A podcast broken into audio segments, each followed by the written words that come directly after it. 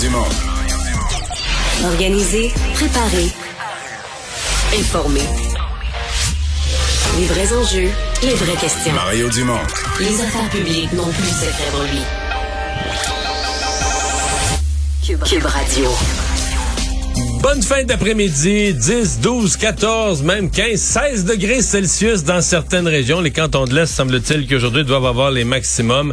Euh, c'est très beau euh, dans l'Est du Québec, un peu moins chaud dans le Nord. Euh, on vous salue en ce bel après-midi. Peut-être que vous allez prendre quelques minutes pour en profiter. Salut Vincent. Salut Mario, je suis allé chercher mon lunch en chandail, là, mince. Aujourd'hui, il fait beau. Ouais. Ça fait quand même grand bien. Moi, moi qui ai habité à, à- à dans l'Est du Québec pendant longtemps, il reste que une des choses qui me frappe encore, après quoi, 15 ans à Montréal, c'est que quand, il se met, quand le soleil se met à pic là, au mois de mars, puis il se met à faire chaud, la neige disparaît à un En un instant. Ah! Alors Les que bancs. les montagnes, moi, chez, chez mes parents à Québec, euh, la, avant que la montagne de neige fonde. Il va en avoir encore à Rivière-du-Loup, il va en avoir encore au mois de mai. C'est ça. Mais je veux dire, mettons, je suis convaincu que sur mon sur mon balcon, je vais revenir tout à l'heure, puis ça ressemblera même pas à ce matin. Là, Tu sais, ça disparaît à un rythme T'es plus impressionnant. rendu à passer le balai que de passer Ouais. l'appel. Alors, rencontre, euh, on va dire ces deux pays-là sont pas dans la guerre, les États-Unis et la Chine, mais c'est peut-être eux qui vont la régler. Oui, parce qu'on apprenait aujourd'hui que Joe Biden va demain s'entretenir par téléphone avec Xi Jinping. Alors, euh, les, écoute, les deux chefs d'État, États-Unis, Chine, qui se rencontrent, c'était très attendu parce qu'on se dit est-ce que la Chine pourrait intervenir dans ce dossier-là, peut-être, ou est-ce que la Chine pourrait supporter la Russie aussi? Et ça, Anthony Blinken, le secrétaire d'État, a dit aujourd'hui qu'on allait dire à la Russie, là, à la Chine, si vous appuyez la Russie, il y aura des conséquences. Il faut que M. Biden soit bien reposé. Oui, on va, on va espérer qu'il y ait une bonne nuit. On va rejoindre l'équipe de 100% Nouvelles. C'est Raymond Filion qui est là. 15h30, Mario Dumont qui est avec nous en direct des studios de Cube Radio. Bonjour Mario. Bonjour.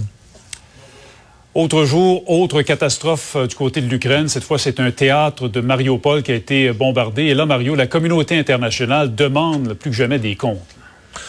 Ben, ça n'a pas d'allure. C'est-à-dire qu'il y a, il y a deux, deux facteurs. D'abord, le nombre de civils et la quasi-certitude que c'était visé.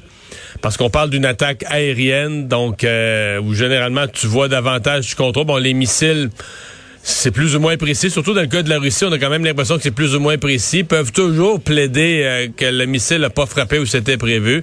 Mais là, c'est une frappe aérienne sur un lieu où on avait dessiné dans le stationnement, où on avait écrit, je devrais dire, euh, la présence d'enfants. On l'avait signalé par écrit euh, dans le stationnement pour que quelqu'un des airs voit euh, qu'est-ce qui se passe là. Et les bombes tombent dessus. Fait que, euh, disons, croire au hasard, là, il faut, c'est- faut vraiment avoir de- être naïf. là. Donc, t'as un nombre de civils euh, très, très, très élevé, réfugiés, euh, et une frappe ciblée. Alors, euh, c'est difficile de voir, tu sais, quand on parle de- d'atrocités, de, crimes de guerre, difficile de voir pire, de voir une volonté plus grande, là, de, bon, quand on frappe les civils comme ça, c'est toujours l'idée de terroriser la population, de, de mettre une pression sur le gouvernement, mais non pas par des avancées militaires, de mettre une pression sur le gouvernement ukrainien par la terreur sur la population, l'horreur dans la population. Et euh, c'est... euh, mais tu sais, c'est... euh, quelque part, euh, c'est épouvantable présentement, c'est des vies perdues. Mais jusqu'à un certain point, Poutine, ça, à lui et à son peuple, Poutine s'achète du trouble aussi. Parce que plus des choses comme ça se produisent, plus on se dit, de toute façon, il, ga- il gagnera pas cette guerre. Au mieux, il va prendre l'Ukraine, puis il va être mal pris après. Il sera pas capable de garder le contrôle sur l'Ukraine. Donc, il y a un jour, il va devoir s'extirper, se sortir de tout ça. Et plus il y a d'événements comme ceux-là, plus ils sont gravés dans nos mémoires, plus ça va devenir pour longtemps, là, intensément et pour longtemps, inacceptable de, commercer, de, de frayer avec euh, quelqu'un qui aura commis de telles exactions. Mais là, euh, il y a Washington qui craint, Mario, que la Chine saute dans la mêlée, donne son soutien euh, militaire ou autre à la Russie. Si jamais ça, ça se concrétise, on ne sera pas sorti de l'auberge de sitôt. Là. Ça risque d'avoir des conséquences épouvantables. Ben, ça, non? si la Chine rentre dans le conflit, euh, je veux dire, on, là, on s'approche d'un gros pas vers un conflit mondial et un conflit mondial de grande envergure. J'ai quand même espoir. euh, pour l'instant, la Chine, on voit mal l'intérêt de la Chine. Moi, je pense que la Chine, une fois la Russie à genoux, après la guerre, la Chine pourra avoir un grand intérêt à aider la Russie à se reconstruire en s'assurant de, de canaux d'entrée des ressources, hein, des ressources naturelles, des ressources de la Chine. Mais pour la Chine, à ce moment-ci, compte tenu des intérêts commerciaux de la Chine, etc., c'est difficile de voir il voit à quel point la, la Russie est isolée.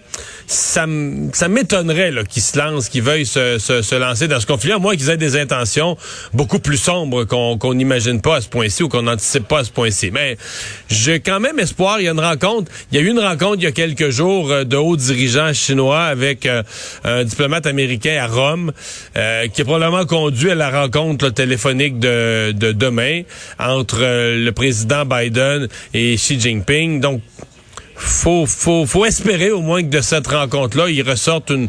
Parce que même si ces deux pays-là sont pas dans la guerre, les États-Unis et la Chine, c'est peut-être par ces deux-là que passe la véritable solution. Oui, c'est ce qu'on verra effectivement. Euh, Mario, on revient chez nous. Fini les fameux tests de dépistage obligatoire pour les voyageurs qui entrent au Canada. ça a été confirmé par le ministre de la Santé ce matin. Plusieurs disent aujourd'hui, enfin, maintenant, est-ce qu'on doit aller plus loin? Parce qu'il y a encore des mandats qui restent en place? Est-ce, est-ce que le temps est venu de retirer la vaccination obligatoire, l'obligation de porter le masque dans, dans les avions, dans les trains? Qu'est-ce que tu en penses? Ben, en fait, c'est que ben, dans les transports en commun, c'est une autre affaire. Parce qu'autant dans les transports en commun longue distance et même dans les transports en commun courte distance, comme le gouvernement du Québec a dit, c'est le dernier endroit où on va l'enlever, l'autobus, le métro. Mhm. Euh, on est quand même dans des endroits assez contigus. On passe du temps dans un espace restreint, généralement fermé. Là. Dans quelques cas de train, on peut avoir une aération par les fenêtres, mais c'est assez rare. Donc, les avions, les, les, les, transports en commun, le métro, ce sont des endroits fermés avec beaucoup de monde. Donc, euh, ce sont des endroits, ce sont les derniers endroits où on va enlever le port du masque. Par exemple, les vaccinations obligatoires et autres. en fait, la, vraie question, c'est que M. Trudeau est le seul chef de gouvernement pour l'instant qui n'a pas de plan, qui n'a pas d'échéancier, qui n'a pas... Et moi, sincèrement, je comprenais euh, les manifestations de camionneurs, euh, c'était euh, c'était tellement inélégant, je comprenais tu, tu pouvais pas montrer que tu allais céder à ça. Et je me disais pendant les manifestations, Justin Trudeau peut pas présenter un calendrier de, de, déconfinement ou de retrait des mesures, ce serait comme céder à, à une manifestation qui a pas d'allure, à des gens qui ont pris d'assaut une ville, qui ont assiégé une ville, etc. Mais depuis que ces manifestations-là sont finies, je comprends mal que le gouvernement fédéral toutes les provinces ont ça, puis avec un calendrier plus ou moins prévisible. Dans, le fond, là, au Québec, les, ouvertures, les réouvertures qu'il y a eu ce, samedi le 14 étaient annoncées depuis, la mi-février au moins. Donc, on n'est rien du tout à Ottawa, euh, rien de prévisible à l'avance, rien d'annoncé, pas de calendrier pour donner aux gens une perspective. Sincèrement, ça, m'étonne, mais je dirais de façon plus générale, ça n'a pas l'air facile à Ottawa. La première semaine de la guerre, on dirait qu'ils ont été ressaisis. On a annoncé qu'on donnait de l'armement. J'ai trouvé que M. Trudeau était aux affaires. Mais sinon, euh, ça n'a pas l'air d'un gouvernement où c'est facile d'opérer. Je sais pas. Je, prends les derniers jours, la visite du président Zelensky, on n'avait rien annoncé. On a sanctionné 15 personnes qu'on sait même pas c'est qui, c'est quoi. Que ça, euh, son voyage en Europe la semaine passée, euh, tout le, système d'accueil des réfugiés, ça a été plutôt plutôt lent et laborieux. On disait une chose, une autre qui se passait sur le terrain. Je sais pas, mais je sais pas comment ce, gouvernement-là est, guidé et piloté, mais ça a souvent l'air pas facile. On sait, on, sait pas trop, on sait pas trop où on, s'en va. On semble passer beaucoup de temps, effectivement, à peser et sous-peser les, pour et les contre. On parlait du gouvernement euh, Legault oui, M. Trudeau dit souvent, on discute, on continue à travailler aussi. Euh, le gouvernement Legault, pendant ce temps-là, du côté de Québec, Mario, qui va donner un chèque pour atténuer l'augmentation des tarifs d'Hydro-Québec. Est-ce que c'est la bonne chose à faire en pleine année électorale? On n'avait pas le choix? C'est l'aveu d'une erreur, en tout cas. C'est l'aveu d'une erreur dans la formule. Bon, une erreur. Certains pourront dire elle est pardonnable. Peu de gens, peu de gens imaginaient que l'inflation, qui n'était plus un problème depuis 30 ans, mais les pandémies n'étaient plus un problème depuis 100 ans, depuis la grippe espagnole. Les, on a eu quelques, les guerres n'étaient plus un problème depuis des décennies aussi. Disons que les dernières années nous ont rappelé euh, la, la, la, réalité des cycles de la vie. Il y a toutes sortes de, de, malheurs ou de difficultés qui, à un moment donné, euh, tu penses que tu as pris le dessus, tu penses que c'est plus dans ton quotidien, mais ça revient. Et c'est le cas de l'inflation. Donc là, le gouvernement introduit une formule sur l'inflation dans les tarifs d'Hydro-Québec en se disant, mais là, l'inflation, ça fait des années que c'est sous contrôle entre 1 et 2% euh, Je prends pas un gros risque en faisant ça. Oups! Euh, peu de temps après, euh, l'inflation monte 4, 5% puis là, on s'en va probablement vers plus quand on va voir les chiffres du mois de mars, la première moitié de mars, quand on regarde les, les, ce qu'étaient les prix de, des carburants, etc. Le mois de mars va probablement être encore pire.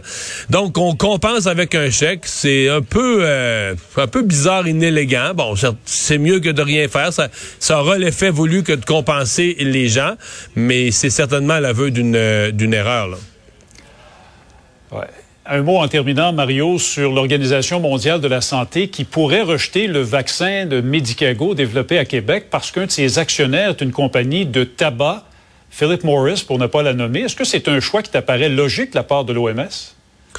Ben, je comprends bien que l'OMS veuille pas euh, s'associer avec l'argent du tabac ou veuille pas s'associer avec des compagnies de tabac, mais euh, en posant la, question sur la logique, c'est-à-dire que à partir du moment où l'industrie existe, euh, qu'elle a des fonds, qu'elle a des capitaux, veut dire est-ce qu'on aime mieux que Philip Morris place ses capitaux dans la recherche pharmaceutique pour amener des médicaments à des maladies réelles ou qu'il place ses capitaux pour faire de la recherche pour trouver le, le, le, prochain de la nicotine qui va rendre les gens encore plus euh, encore plus accros, je sais pas.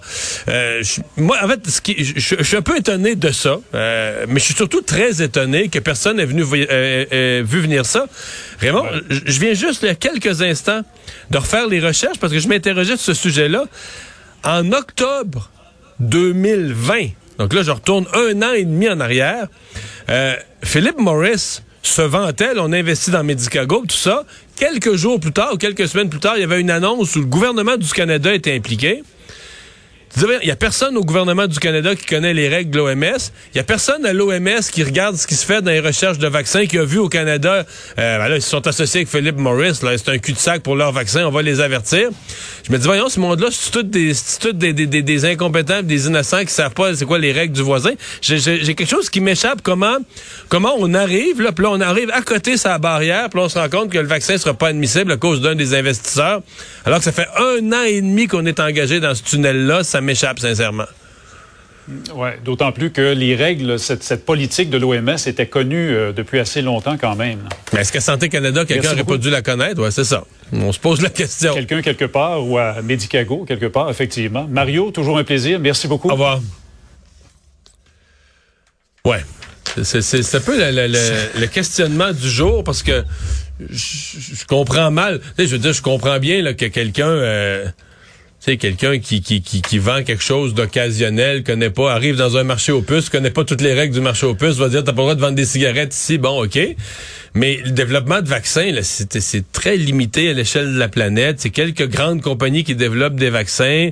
L'OMS est un joueur, que Santé Canada, que personne. C'est quand t'arrives la face à côté dans barrière de faire Là, on se dit, ah, t'as pas le droit. J'ai eu le même questionnement, comme si le, le, gouvernement construisait une tour à bureau, là, un endroit, puis là, on n'avait pas vérifié les sols, là, c'est dans la boîte, puis ça fond. Euh, on a tout fait ça pour rien, parce que c'est des, des investissements majeurs. Puis le vaccin est bon. Ben, le vaccin, est très bon. Le vaccin à base végétale. J'espère qu'on regarde dans ce là tous les détails techniques pour être sûr qu'on n'ait pas de problème. Euh, J'espère que là, il y aura une manière de s'entendre, de trouver un moyen, parce que sinon... Euh, ben, en fait, la manière, je, suppose, je suppose qu'il faudrait trouver un investisseur qui viennent prendre la place et qui viennent racheter les parts de Philip Morris.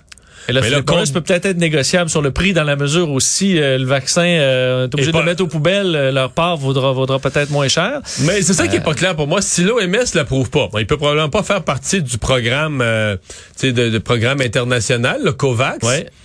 Mais, mais dire au Canada, il va être approuvé. Au Canada, on va le distribuer. Je pense pas qu'on recule là-dessus. Si, tu le vends au Canada, mais ailleurs, dans les autres pays, je sais pas si là, ça te ferme beaucoup de marchés. Ouais, c'est ça qu'on sait pas. À suivre. Et si Philippe Morris trouve le remède au cancer, est-ce qu'on va euh, on s'en passe. On va dire, ah ben non, c'est des cigarettiers. Euh, on garde le cancer. Ouais, quand même des questionnements là-dessus. Bonne question. Euh, les frappes russes se poursuivent en Ukraine. Oui, euh, une autre journée de bombardement qui ont fait, entre autres, à Kharkiv aujourd'hui, au moins 27 morts selon les autorités, des tirs d'artillerie qui ont frappé la ville, causant, entre autres, de la destruction dans un centre culturel qui a été détruit, une école également. Alors, plusieurs personnes sont, sont mortes.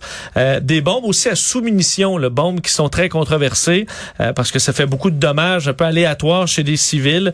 Euh, en fait, c'est le but. C'est des bombes pour maximiser les dommages humains. Exactement. Même si tu te caches, euh, écoute, on, multiplie le nombre de bombes.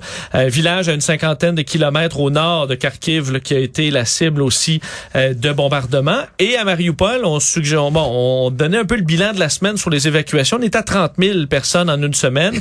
Je me souviens, que plus tôt que cette semaine, on était à 20 000, un peu plus de 20 000. Donc, ça va pas très vite.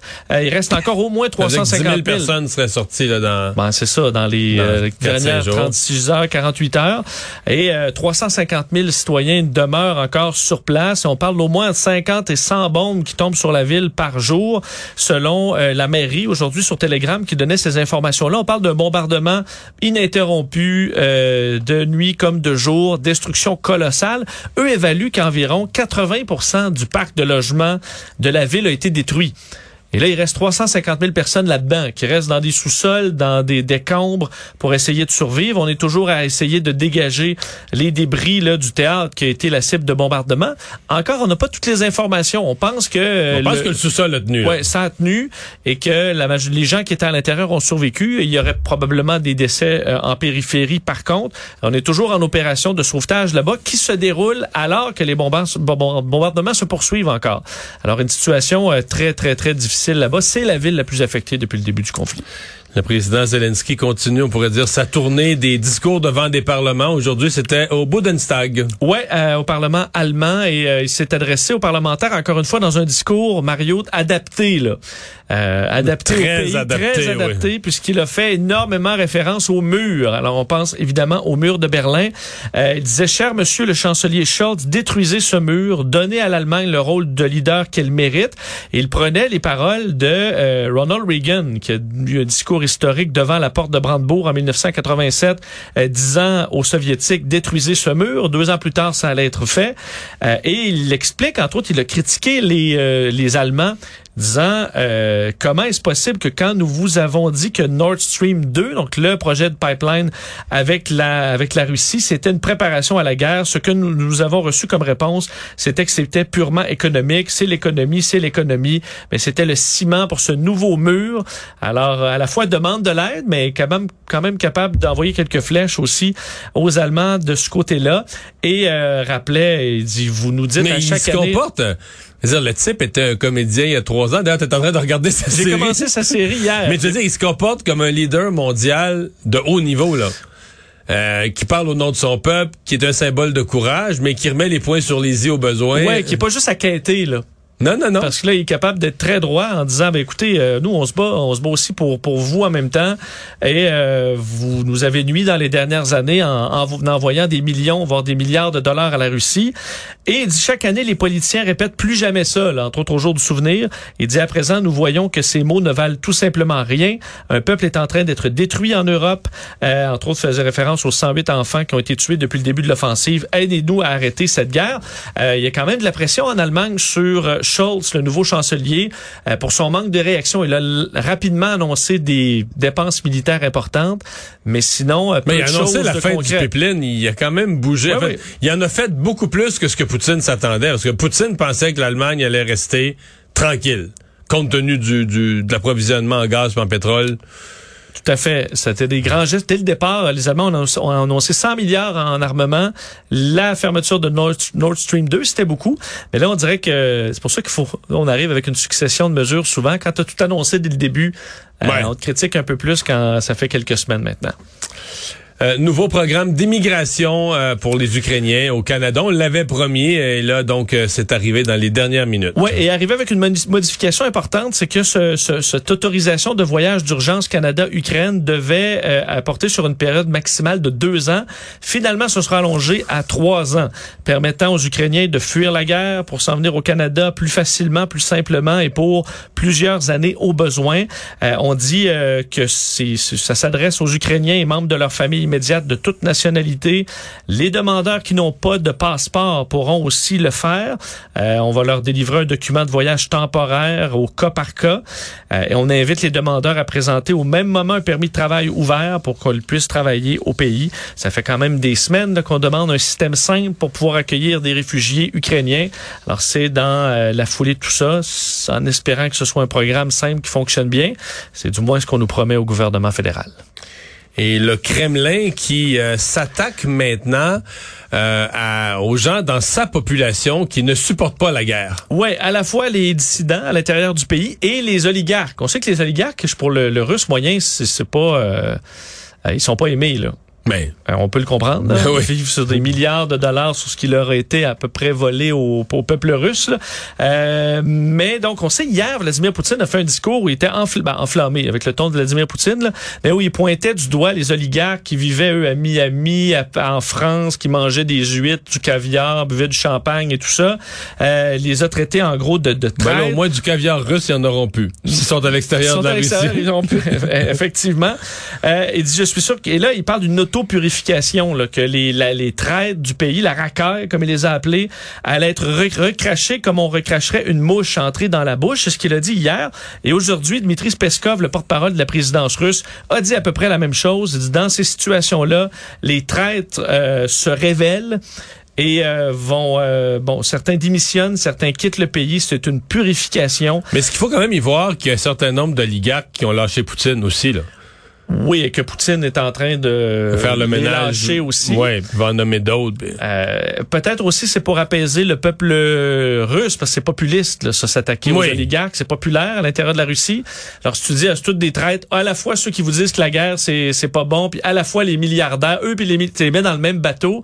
Euh, je pense que c'est une stratégie populiste qui peut être euh, bon, qui peut avoir un certain sens pour Vladimir Poutine.